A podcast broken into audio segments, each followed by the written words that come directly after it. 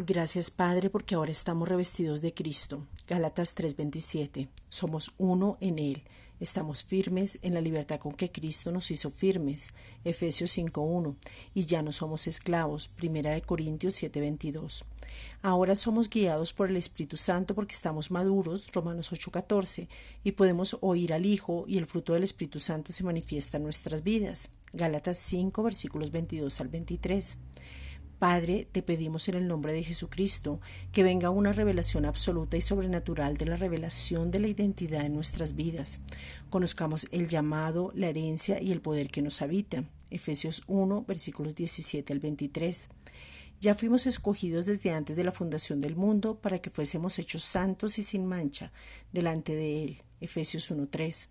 Ahora tenemos redención por su sangre, el perdón de pecados pasados, presentes y futuros, y ya no hay ninguna condenación para todos aquellos que estamos en Cristo Jesús. Romanos 8, versículos 1 al 2. Al nacer de nuevo, estamos sellados por el Espíritu Santo. Él nos habita porque nuestro cuerpo es su templo y nos da las arras que son la promesa de la herencia. El Espíritu Santo nos guía, enseña y nos revela todas las cosas. Nos guía la verdad que es Cristo. Efesios 4:21.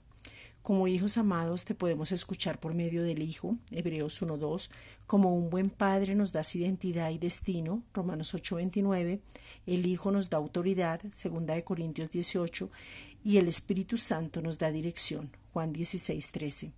Ahora podemos pedirte, buscarte y llamarte por la entrada que nos abrió directo al trono de la gracia, donde entramos con confianza, Hebreos 4.16. Gracias, Padre.